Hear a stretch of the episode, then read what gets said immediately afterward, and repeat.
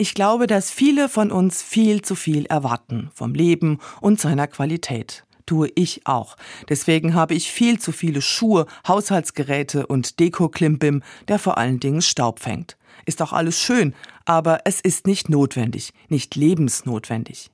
Lebensnotwendig ist ein Dach über dem Kopf und ein Bett und ein Herd, solche Dinge, die ich für selbstverständlich halte. Für andere sind sie das nicht. Die können ihre Miete nicht bezahlen, kein neues Bett kaufen und der Herd bleibt kalt, weil Nahrungsmittel immer teurer werden. In unserem Land, in dem immer noch so viel Geld ist.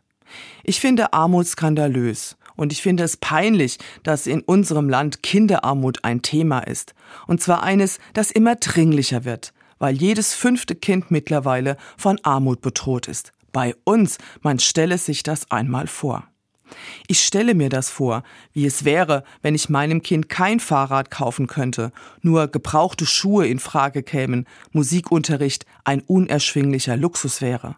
Das alles ist kein Luxus, das gehört zum Leben, zur Lebensqualität. Und zwar für alle in unserem Land, nicht nur für die, die es sich leisten können.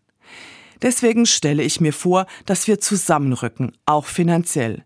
Weniger Klimbim, den keiner braucht. Dafür mehr Kinder auf Fahrrädern mit anständigen Schuhen, die Geige spielen können. Und das ist eine ziemlich schöne Vorstellung.